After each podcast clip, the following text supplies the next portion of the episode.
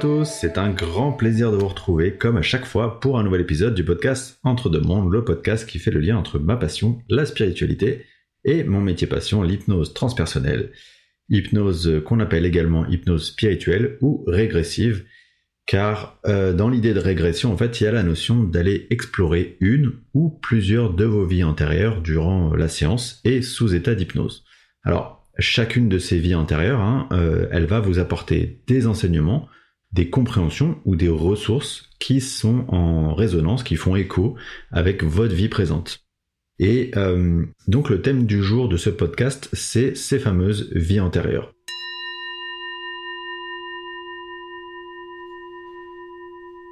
Alors, pourquoi parler des vies antérieures? Euh, Premièrement, et de manière complètement égoïste, parce que c'est un sujet qui me passionne, et deuxièmement, et, plus sérieusement, pour essayer de comprendre un peu la, mécanique, la logique de la réincarnation. Alors, la vie antérieure, vous l'avez compris, hein, ça repose sur un postulat euh, qui est la réincarnation. Ça veut dire que notre âme, hein, elle alterne entre les plans supérieurs, hein, sur lesquels elle travaille euh, de manière à faire évoluer son âme. Je reviens pas sur le détail, j'en ai parlé dans l'épisode 8, si ça vous intéresse, celui qui aborde l'entre-deux-vie. Euh, et donc euh, entre, alterner entre les plans supérieurs et les plans inférieurs, c'est-à-dire les plans d'incarnation, comme la Terre.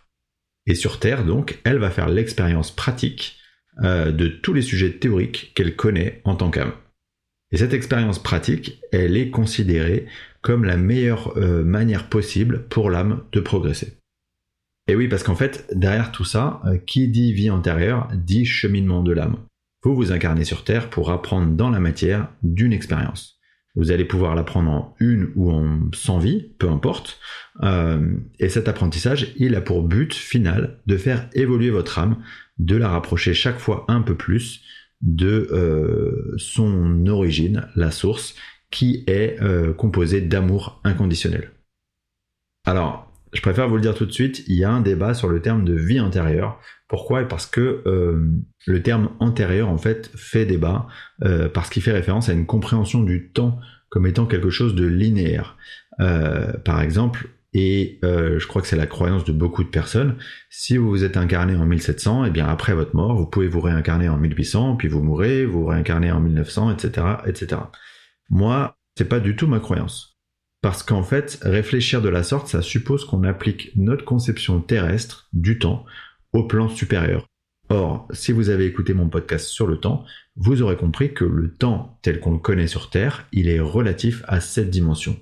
Une fois que vous êtes de retour sur les plans supérieurs, cette notion de temps, elle n'existe plus, ou en tout cas elle n'existe plus du tout de la même manière qu'on peut la concevoir sur Terre. Ça signifie que euh, vous pourriez décider lors de vos prochaines incarnations de vous incarner par exemple au Moyen Âge ou dans l'Antiquité, à l'époque égyptienne, euh, euh, peu importe en fait. Par contre, j'ai aussi pour croyance le fait que la plupart du temps, vous allez quand même vous incarner dans des périodes qui se suivent chronologiquement. Pourquoi? Parce que en fait, votre évolution d'âme, elle suit l'évolution de la Terre. Et la Terre, plus elle monte en vibration, plus ça va correspondre aussi à votre vibration en tant qu'âme. Donc quelque part s'incarner dans une époque euh, antérieure, c'est revenir à une époque où la vibration est beaucoup plus basse. Donc ça serait pas très cohérent avec votre évolution d'âme. Bref, tout ça pour dire que du coup le terme vie antérieure, il devrait plutôt être à mon sens euh, remplacé par vie passée ou même vie parallèle, puisque si on suit la logique, s'il n'y a pas de temps, en fait tout se passe de manière simultanée. Maintenant, euh, posons-nous la question du nombre de vies. Combien est-ce qu'on peut avoir de vies antérieures et est-ce que ce nombre il est limité? Alors, quand je pose la question du nombre de vies qu'on peut avoir, il faudrait préciser en fait sur quel plan. Parce que euh, le, truc, c'est que euh, vous allez faire votre expérience ou vos expériences sur le plan qui correspond à votre énergie, à vos besoins en progression. Puis vous allez ensuite passer sur les plans d'après et ainsi de suite. Donc selon ma croyance, et ça rejoint un peu la question du temps qu'on vient d'aborder, il n'y a pas un nombre de vies qui nous est attribué par plan d'évolution, puisque finalement le temps n'existant pas, ce nombre de vies, il est euh, vraiment relatif à chaque âme. Et notamment, euh, c'est lié à la capacité de l'âme à réussir à dépasser les apprentissages programmés, ainsi qu'à sa volonté d'avancer plus ou moins vite. Euh, je rencontre souvent d'ailleurs en séance des personnes avec des histoires de vie euh, très très compliquées et euh, souvent on apprend qu'elles se sont volontairement programmées une vie chaotique parce qu'elles voulaient progresser plus vite. Donc logiquement ces personnes et donc leur âme qui sont pressées d'expérimenter, elles devraient avoir moins d'incarnation que les âmes qui vont prendre leur temps pour faire les expériences nécessaires à leur évolution. Et quand je dis prendre son temps, ça veut dire se programmer des expériences un peu moins compliquées des vies un peu moins chaotiques. Un autre point euh, important quand on parle de vie intérieure, c'est de parler de karma. Euh, je vais pas trop détailler le, concept du karma parce que ça fera l'objet d'un épisode en soi, mais en gros l'idée c'est que vos agissements dans une vie, ils vont pouvoir créer un karma avec une autre âme, ou évidemment plusieurs âmes, et que créer un karma, ça revient en fait à créer une sorte de déséquilibre. Et ce déséquilibre, vous allez devoir travailler à le rééquilibrer dans une autre vie. Si je prends un exemple euh, parlant, si vous avez, euh, désolé de l'exemple un peu, un peu trash, mais si vous avez été proxénète dans une autre vie, il y a de fortes chances que vous deveniez une prostituée dans euh, la vie d'après. si vous avez été particulièrement méchant avec une personne, il y a de fortes chances que dans la vie suivante, vous soyez celui qui va être la victime de ces méchancetés. Enfin, euh, il y a aussi la notion de mémoire karmique qui est importante de comprendre. Euh, en gros, vous pouvez avoir vécu dans vos vies intérieures des événements traumatisants qui vont continuer à vous suivre dans votre vie actuelle. Imaginons par exemple que vous ayez été jeté d'une falaise dans une autre vie. Encore une fois, je prends un exemple un peu trash volontairement. Vous pourriez souffrir dans cette vie-là d'une peur en altitude qui soit liée à cet événement d'une vie passée. Et euh, en séance d'hypnose transpersonnelle, on a la possibilité d'identifier et de se débarrasser de ces mémoires dites karmiques, donc d'anciennes vies passées. Tout ça, ça m'amène à parler de, mes séances pour répondre à trois questions. 1. Est-ce qu'on va forcément aller visiter une vie antérieure en séance d'hypnose transpersonnelle? Eh bien la réponse elle est non, puisqu'en fait on va aller visiter ce qui est jugé par votre conscience supérieure comme étant prioritaire dans votre cheminement personnel de cette vie que vous vivez actuellement. Donc par exemple, si du point de vue de votre conscience supérieure, il est prioritaire d'aller régresser dans votre enfance pour comprendre une situation qui a engendré tel ou tel comportement chez vous, eh bien c'est ce qu'on va faire. La deuxième question qui revient souvent, c'est si on va voir une vie antérieure, est-ce qu'on choisit la vie qu'on va visiter? Eh bien non, à nouveau, on ne sait jamais avant une séance ce qu'on va aller visiter. On va simplement en fait accueillir ce qui vient et on va comprendre la résonance de ce qui va venir euh, avec la vie actuelle du consultant.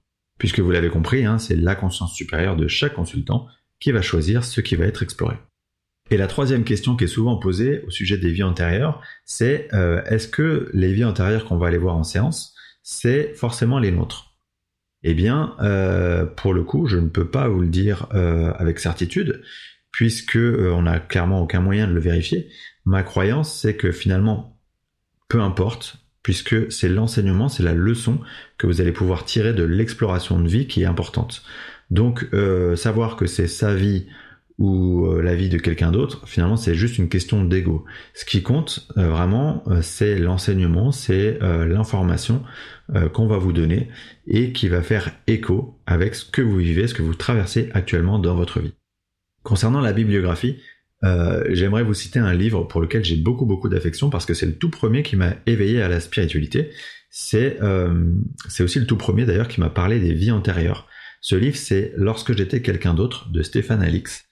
Euh, c'est une histoire vraie qui lui est arrivée alors qu'il était en retraite euh, méditative en Amérique du Sud, je crois que c'était au Pérou, et euh, il reçoit à ce moment-là une sorte de flash, une sorte d'image d'un soldat allemand qui est en train de décéder, et il va lire sur sa plaque le prénom et le nom de ce soldat. Suite à ça, il va rentrer en France et il va commencer une enquête assez incroyable à la découverte de la vie de cet homme qui a bel et bien existé, de son histoire et il va aller euh, un peu sur les traces de son parcours pour comprendre tout ça. Il y a un autre livre euh, dont j'ai déjà parlé dans des podcasts précédents euh, et que je trouve très intéressant quand il s'agit de comprendre la notion de karma dans l'enchaînement des vies antérieures. Et ce livre, c'est le livre de Joël Uri qui s'appelle Daniel, je sais pourquoi. Euh, qui je crois est toujours disponible en livre audio euh, gratuitement sur YouTube. Donc n'hésitez pas à aller l'écouter, euh, c'est très intéressant. Maintenant je vais vous faire écouter un extrait, alors forcément raccourci par rapport à ce qu'est normalement une exploration de vie antérieure en séance, mais qui a le mérite de vous faire plonger dans le type de vie antérieure que on va pouvoir aller visiter en séance d'hypnose transpersonnelle. Quant à moi, je vous remercie infiniment à nouveau pour votre écoute et je vous dis à très bientôt pour le prochain épisode du podcast Entre deux mondes qui traitera des voyages astro.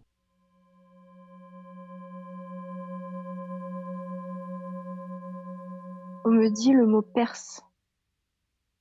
Empire persique ou un truc comme ça. D'accord.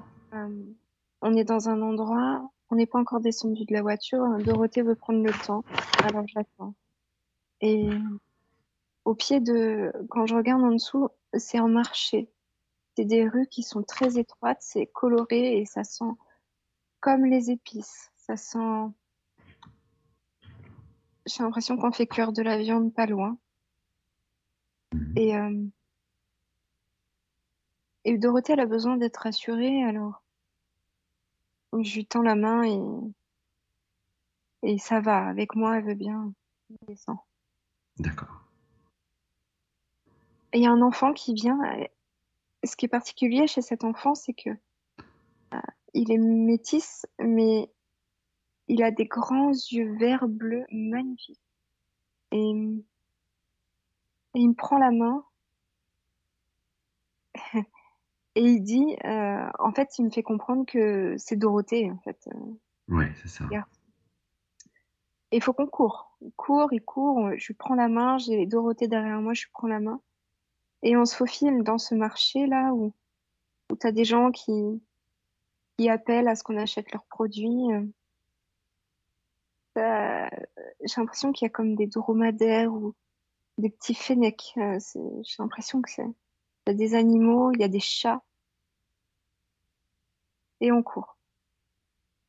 Euh, on s'arrête et il me demande d'aller à gauche. On suit toujours et on passe un, un grillage, un petit grillage qui, qui emmène dans, dans un couloir très étroit.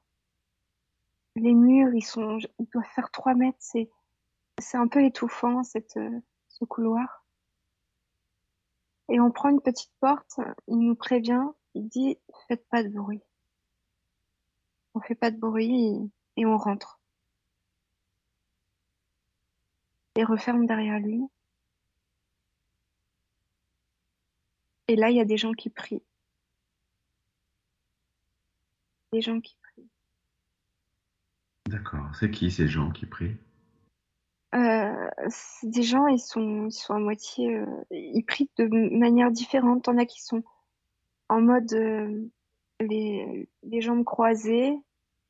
T'en as, ils sont accroupis. T'en as, ils sont debout, ils prient contre un mur. Ça chante. Je ne connais pas la langue. Hmm. Ça s'apparente un peu euh, à de l'arabe euh, ou, de l'hébreu. J'arrive pas trop à ces connotations un peu. Du perse. Oh, perse. J'imagine. Je sais pas à quoi ça ressemble. L'Iranien. Possible, ouais. Mais en tout cas, c'est très coloré. Ça ressemble beaucoup. Il vient de l'Iran. Les femmes sont sublimes. Quelle est la raison pour laquelle il t'a emmené dans cet endroit, cet enfant? Il demande à Dorothée euh, actuelle euh, d'aller voir une femme. Et cette femme-là, euh, elle est vêtue d'une grande robe blanche. Et elle veut se faire avorter ça vient de son père en fait. Le bébé est de son, enfin, c'est un et elle veut pas du bébé. Elle en veut pas. Et et le petit garçon, ah bah, Dorothée petit, demande à Dorothée grande de l'avorter. Et dit, euh, moi je peux pas le faire, je suis trop petit, mais toi tu peux le faire, tu sais comment faire. D'accord. Et, et elle a peur, hein, elle me regarde, elle me dit, mais je peux pas faire ça. Et je sais qu'elle doit le faire. Et, et la femme qui est devant elle euh, la supplie. Elle dit, s'il te plaît, euh, en gros, euh, elle, parle pas la, la, langue française, mais de ce que je comprends, c'est elle a supplie pour qu'elle le fasse parce qu'il y a que elle qui peut le faire. Et elle a confiance en elle et elle sait que si elle le fait, elle va pas mourir des suites de, de l'avortement. D'accord.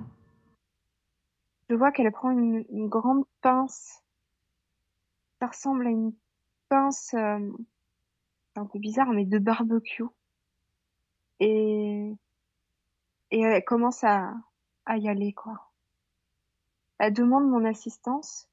Euh, je, je dois être présente dans la scène et elle veut que je tienne la main de, de cette dame et elle me demande de prendre un chiffon et de mettre le chiffon dans la bouche pour qu'elle puisse mordre parce qu'elle aura mal.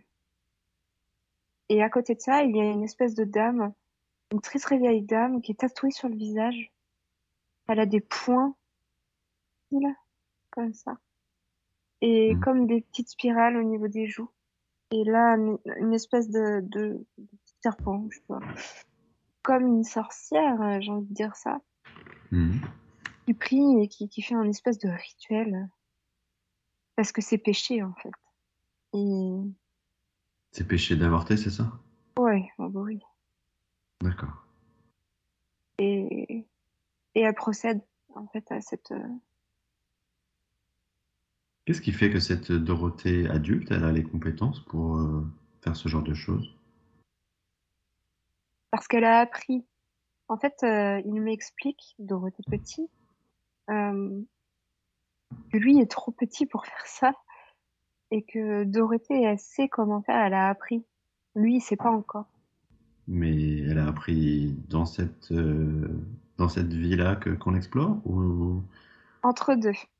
Entre deux, d'accord. Ah. Ok, pourquoi pas. D'accord, donc c'est ce qui se passe alors, elle, euh, elle finit par, euh, par faire avorter cette dame D'accord. Et... Do- Dorothée n'est pas bien. hein. D'accord. En fait, euh, il y, a, il y a comme un... Elle est pour le droit des femmes. Elle ne supporte pas euh, que les hommes euh, aient ce pouvoir, cette, cette pression sur les femmes, et elle le fait pour elle. Cette femme, en fait, qui Est juste esclave de, de, de cet enfant et de la pression que lui exerce son père et de l'inceste qu'elle a subi.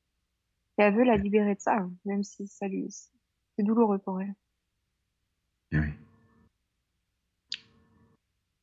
D'accord, donc c'est ça qui l'a motivé à, à l'aider, c'est ça? Oui. Hmm. Elle demande à cette femme qu'elle s'émancipe. Je sais pas pourquoi. Émancipe-toi. Lui dit pars. Pas. Ah, ok. En fait, euh, c'est comme une sorte. euh, je pense que la Dorothée actuelle, euh, c'est juste une image, mais c'est les capacités de Dorothée entre les vies qu'e- qu'elle a su acquérir. Et c'est comme une espèce de. J'ai pas envie de dire le mot guide, mais une espèce de. C'est quelqu'un qui va facilement aider les gens. Peut-être à s'oublier. Hein. J'ai l'impression que c'est quelque chose qui revient. En fait, elle va penser aux autres, elle va, elle va se mettre de côté. Et on voit que c'est quelqu'un qu'on peut suivre facilement parce qu'on a confiance en sa bienveillance et en ses capacités de d'empathie et de comprendre.